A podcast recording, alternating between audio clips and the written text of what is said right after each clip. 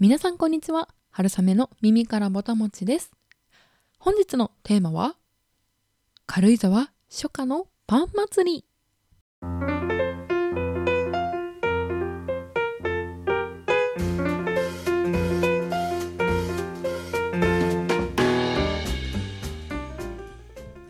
このポッドキャスト春雨の耳からぼたもちでは食べることをこよなく愛する食いしん坊会社員である私春雨が皆さんの棚ではなくお耳からぼたもちが落ちてくるようなそんな食にまつわる楽しい情報をお届けしております。はいというわけで今日は山崎春のパン祭りならぬ軽井沢初夏のパン祭りのお話をしたいと思います。先日お仕事で軽井沢に行く機会があったんですけれどもうその際にですね軽井沢美味しいベーカリーとってもたくさんあるのでこれはもう全部巡ってやろうということで行きたいお店3店舗全部行ってきたのでそんなご紹介をできればなと思っております。はい。というわけでえー、山崎春のパン祭り皆さんあのシール集めて白いお皿もらうことありますよね。私あの実家に何枚も白いお皿がありました。でああいうお皿って全然しょもう最初から余談なんですけれど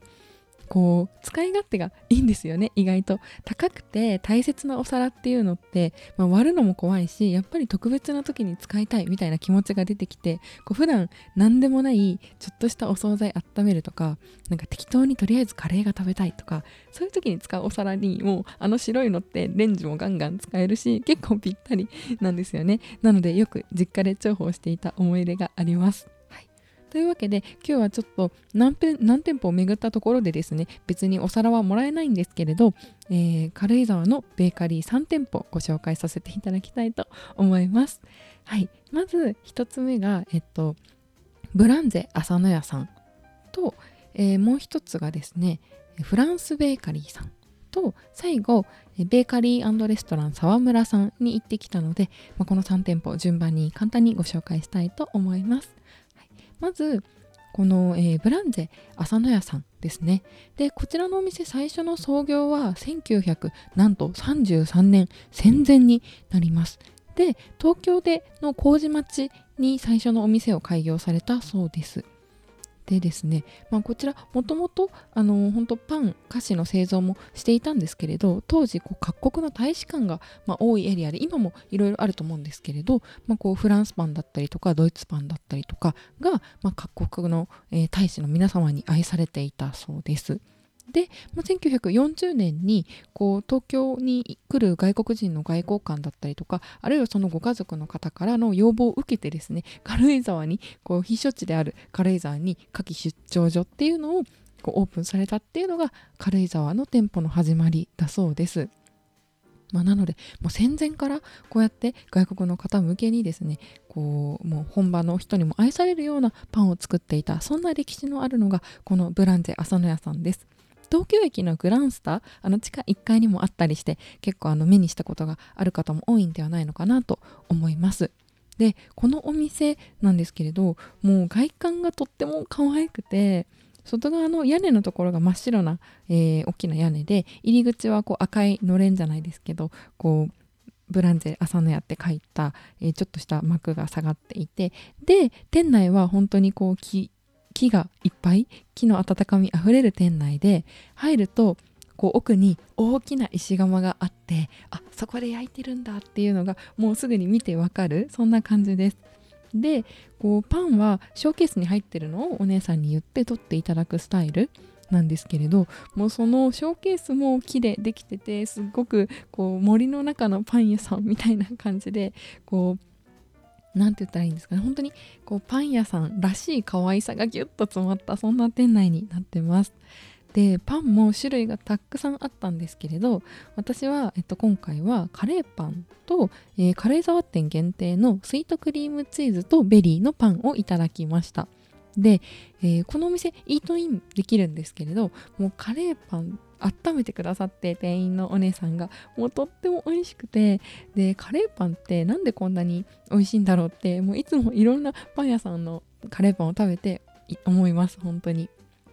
でカレーパンもタイプがいろいろあると思うんですね。外側のこう衣っていうかあれがこう結構ふさふさしてるというかパン粉のサイズが大きくてこう外側のカリカリ部分のボリュームが大きいパンもあればこう串揚げ的なこう薄めの皮がこうカリッとした薄めの皮が、えー、まとわりついてるパターンとかいろいろあると思います。で中のカレーとかあと形状とかもうそんな話をしだすとですねカレーパンだけでこのポッドキャストのチャンネルを作っていいのではないかというぐらい、えー、これも奥の深い世界だと思うんですけれど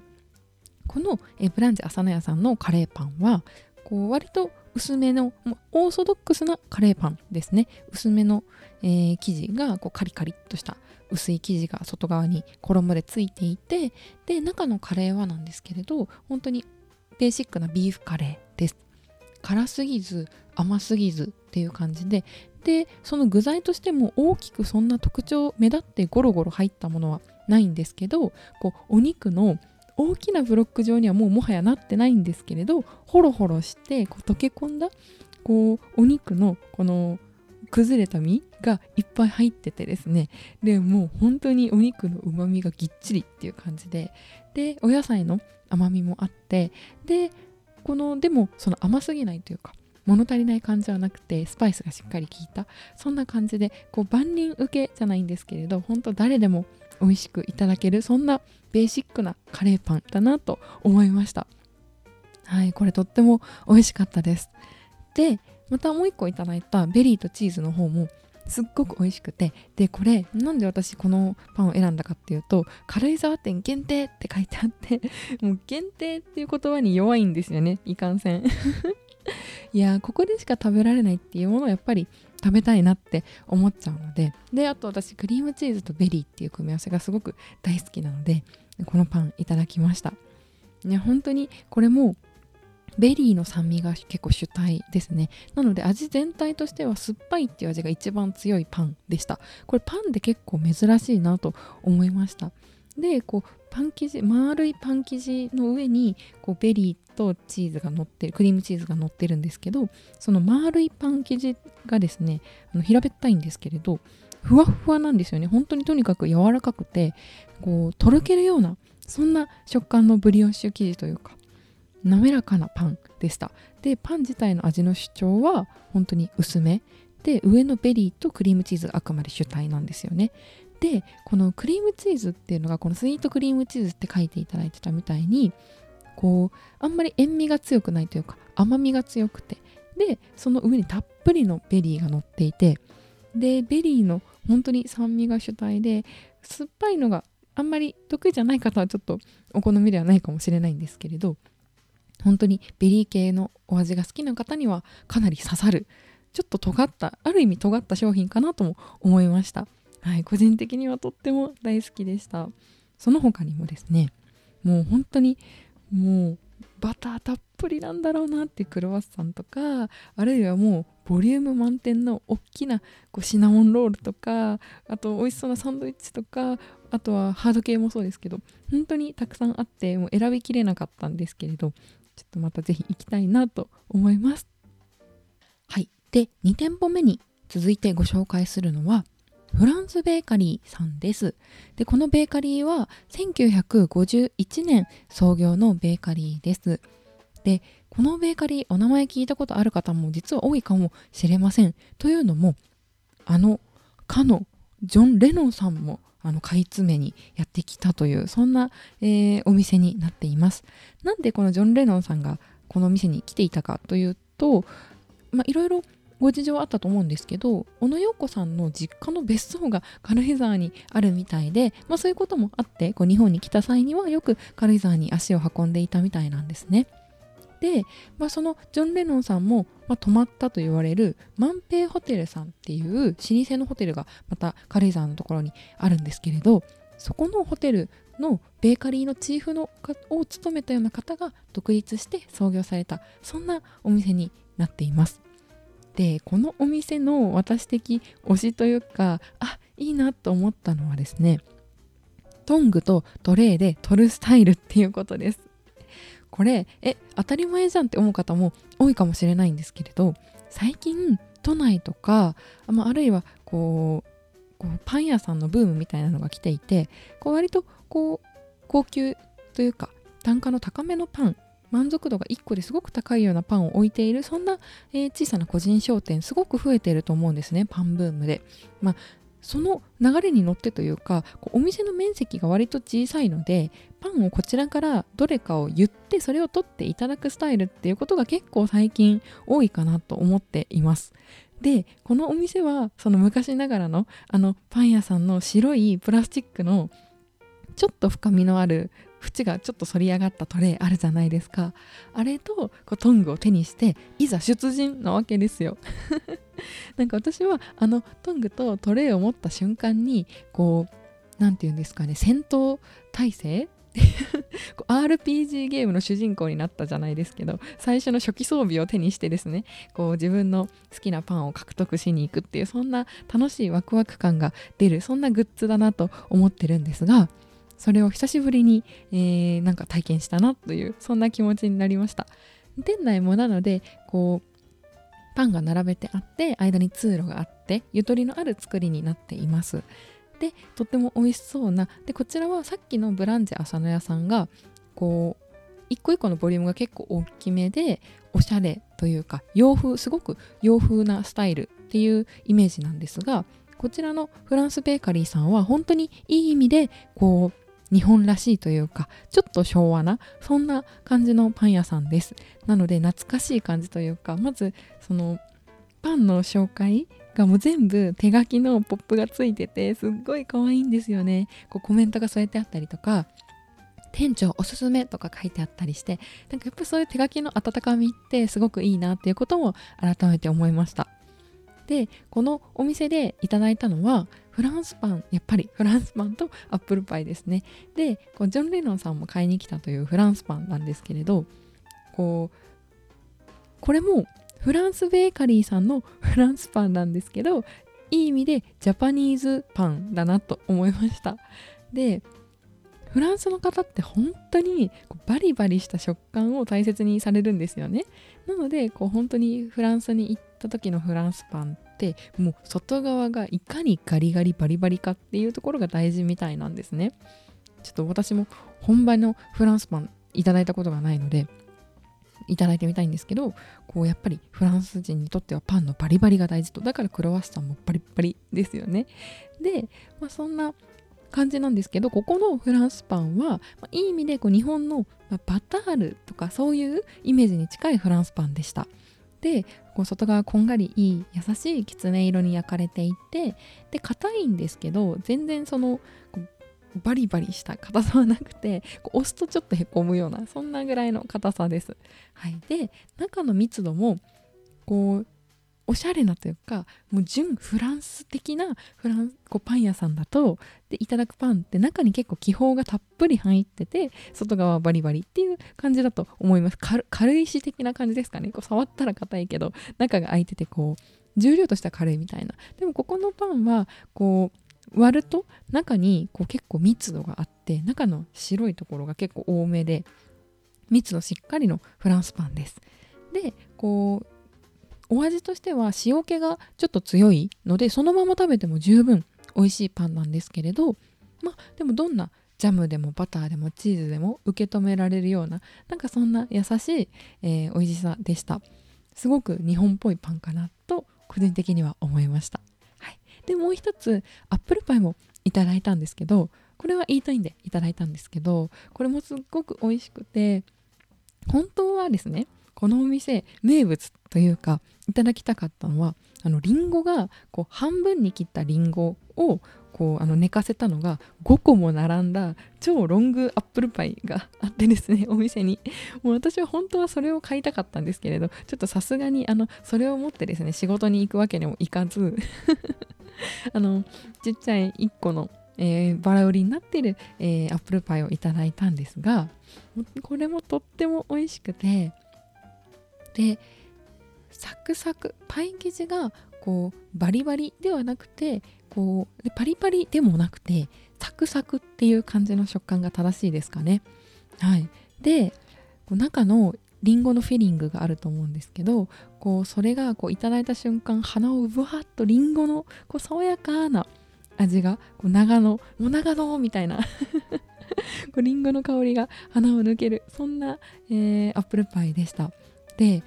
なんでこんなにリンゴって感じるんだろうって思ったらこうやっぱりバターの香りが少し抑えめなのかなと思いました。パイ生地がこうさっきサクサクって言ったみたいにこうバターをどっさり使ったデニッシュ生地みたいな感じじゃなくて本当に何て言ったらいいんですかね。冷凍パイシートみたいな感じです。例えるなら。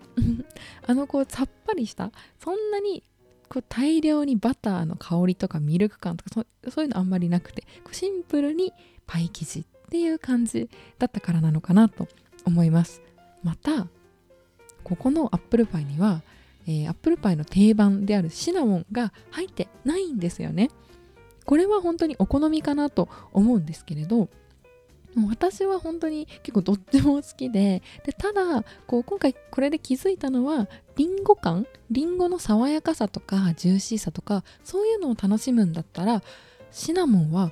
入れない方がいいかもしれないなと個人的には、はい、思いました、まあ、なので本当に全然重たくなくてリンゴこう甘いリンゴをいただいてるようなこうパクパクそんな何個でも食べられそうなそんな美味しいアップルパイでした。はい。皆さんもぜひいただいてみていただいてみてはいかがでしょうか。店内にはあのジョン・レノンさんの写真とかもあったりして。でこのお店またそのお店の外のこう看板というか縦看板がこのおじさんがこうカゴいっぱいのパンを持って抱えたそんな形をした可愛い縦看板とかもあってすごく私はそのおじさんに会うのをいつも楽しみにしています。はい。というわけで、ここまで2店舗ご紹介したんですが、最後、ベーカリーレストラン沢村さんをご紹介したいと思います。はい。で、この沢村さんは、都内にもたくさん店舗があるので、まあ、もうすでにご存知だよ、行かれたことあるよっていう方もいらっしゃるかもしれません。で、まあ、チェーン店いろいろある中で、最初にできたのが、まあ、あの軽井沢の春ニレテラスといって、星野屋さんの近くの方なんですけれど、あっちの店舗が一番最初ですね。で、その後に、えっと、私が今回行った旧軽井沢店っていう、いわゆる軽井沢銀座の近くにあるお店です。はい、で、このお店はベーカリーレストランっていうぐらいなので、レストランが併設されていて、で、イートインのスペースもたっぷりあって、で、このお店は、こうこれまでご紹介した2つがちょっとレトロというか昭和的なこう作りなんですけれどそうあのブランチ朝屋さんがそうなんですよ。木がたっぷりでログハウス的な雰囲気でフランスベーカリーさんがいわゆる街のちょっと昭和のパン屋さんみたいな雰囲気なのに対してもうゴリゴリにモダンです。店内はこうちょっと黒というか暗めの色を基調にしていてですね。でこう天井には木がたっぷり使われてるんですけれどもうパンを並べているところもこうガラス張りでで本当にこうおしゃれなそんな雰囲気のするちょっと黒暗めですね。シックなそんな雰囲気のパン屋さんです。で開放感たっぷり天井も高くてですねすごくおしゃれな空間になってます。でここではレストランでお食事もしたのでその時にいただいたパンと買って帰ったパンのご紹介をしたいなと思います。まず、えっと、ベーカリーレストランの方でパンをいただきました。でこれレストランでこうサラダだったりとかスープあるいはこうメイン料理がつくようなそんなメニューを頼むとセットのパンが食べ放題になるんですね。なのでそれで、えー、何種類かパンをいただいてきました、うん、パン食べ放題ってもうなんであんなに惹かれるんでしょうね。まなのでパン食べ放題のお店に行った時の私のルールは絶対にお腹の膨れないメニューを選ぶっていうことで。こうパン食べ放題なのにパスタとか頼むとちょっとパンがたくさん食べられなくなっちゃうのでサラダとかスープをこう意を決して選ぶっていう感じです。まあでも大体そういうところのサラダとかスープ美味しいので結果満足なんですがあの最初にパスタとかの誘惑にあの負けないようにするのがいつも必死です。で今回私サラダのセット選んだんですけどついてきたパンがそのハード系のパンだったのが私すっごく嬉しくて酸味の強めのこうライ麦のようなパンだったりあるいはこうくるみがたっぷり入ったちょっとしっとりしたようなそんなパンだったりとかがたくさんあってもう本当に美味しくてもう無限に食べたかったんですがあまりにサラダが魅力的でボリューミーだったのでそんなに何個も食べるには至らなかったんですけれどどれもこう違いがあってでこう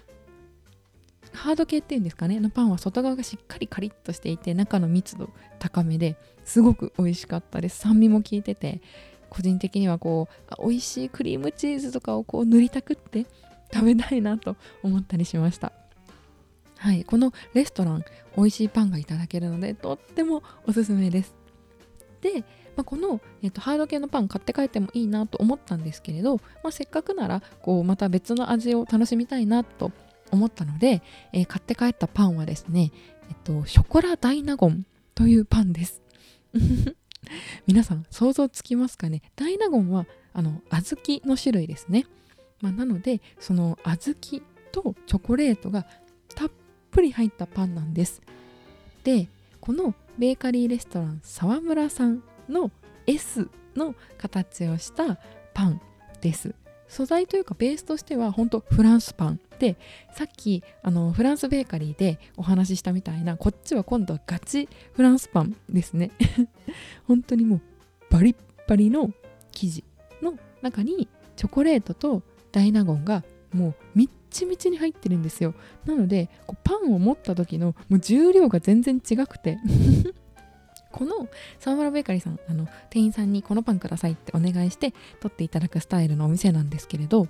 こう見てその S 字を見てあ可愛いと思ってそれにしようと思って頼むじゃないですか。で受け取った時の重さにびっくりして 重っみたいな。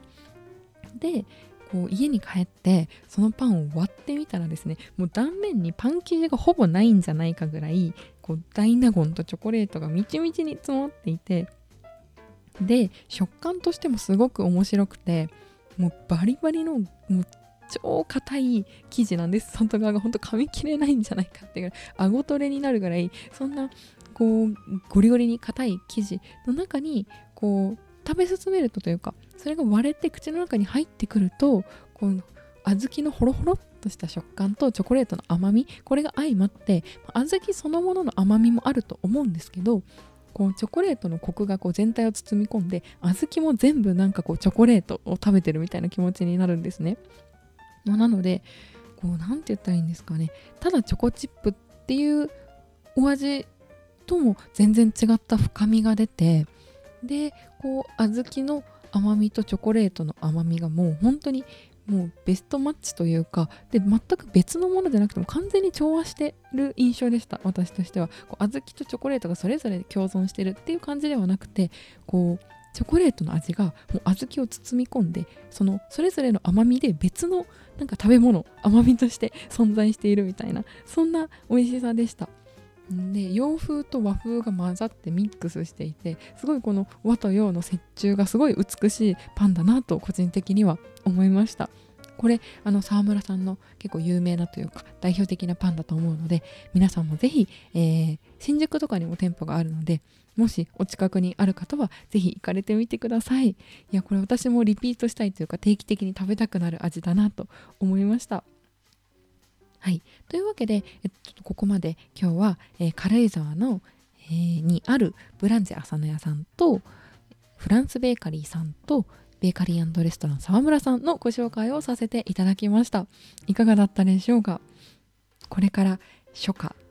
どんどん暑くなってきて軽井沢の魅力がそれにつれてどんどん上がっていくそんな季節かなと思います皆さんもぜひ軽井沢に行かれた際にはですねこう何か食のテーマを決めてあのぜひ回ってみることをおすめします。はい、軽井沢こそ私本当に食い倒れの街なんじゃないかと思うぐらい大好きな食べ物がたくさんあって今回あのエピソードではご紹介しないんですけれど例えば他にも私あの川上庵さんっていう有名なお蕎麦屋さんとかあるいはこう腸詰め屋さんで美味しいソーセージを買って帰ったりこう沢屋さんっていうすごい美味しい素敵なこうジャムスプレッドのお店があったり、まあ、そういういろいろちょっとこれ以外にもですね他にもジェラート屋さんに行ってみたりちょっとどんだけ食べてるんだって仕事全くあのしてないそんな あのあの素振りかなと思うんですけれどそんなあのエピソード以外のあの訪れたレストランのお写真は、えっと、別でこのアカウントえー、春雨の耳からぼたもちの、えー、インスタグラムアカウントがあるんですけれどそちらではなくて私春雨として、えーと、インスタグラムのアカウント新しく開設してそっちにたくさんじゃんじゃん載せてるのでもしご興味があったら、えー、リンクご紹介しておくのでそちらからフォローしていただけると嬉しいです。はいというわけで、え本日も長々と聞いていただき本当にありがとうございました。皆さん、えー、今週はどんな週末をお過ごしだったでしょうか、えー、月曜日ということで今日からまた1週間始まりますが、えー、皆さんの、えー、楽しい楽しい1週間の始まりになっていれば幸いです。私も今週ちょっとまたパンを食べて気分を上げていきたいななんて、え今お話しながら思っています。それでは、え次回はですね、えサラダのお話をちょっとしたいなと思っています。はい。個人的にちょっと美味しいサラダをいただく機会がいろいろあったのでそんなサラダの楽しみについてお話しできればなと思っています。またですね、えー、近々旅行に行く機会があるのでまたそんな、えー、旅行で食い倒れたお話もできればなと思っています。感想リクエストだったり皆さんの美味しいパン屋さん大好きなパン、えー、ご紹介いただけるととっても嬉しいです、はい、というわけで、え本日も聞いていただきありがとうございます。春雨の耳からぼたもちまた次回もどうぞお楽しみに。ごちそうさまでした。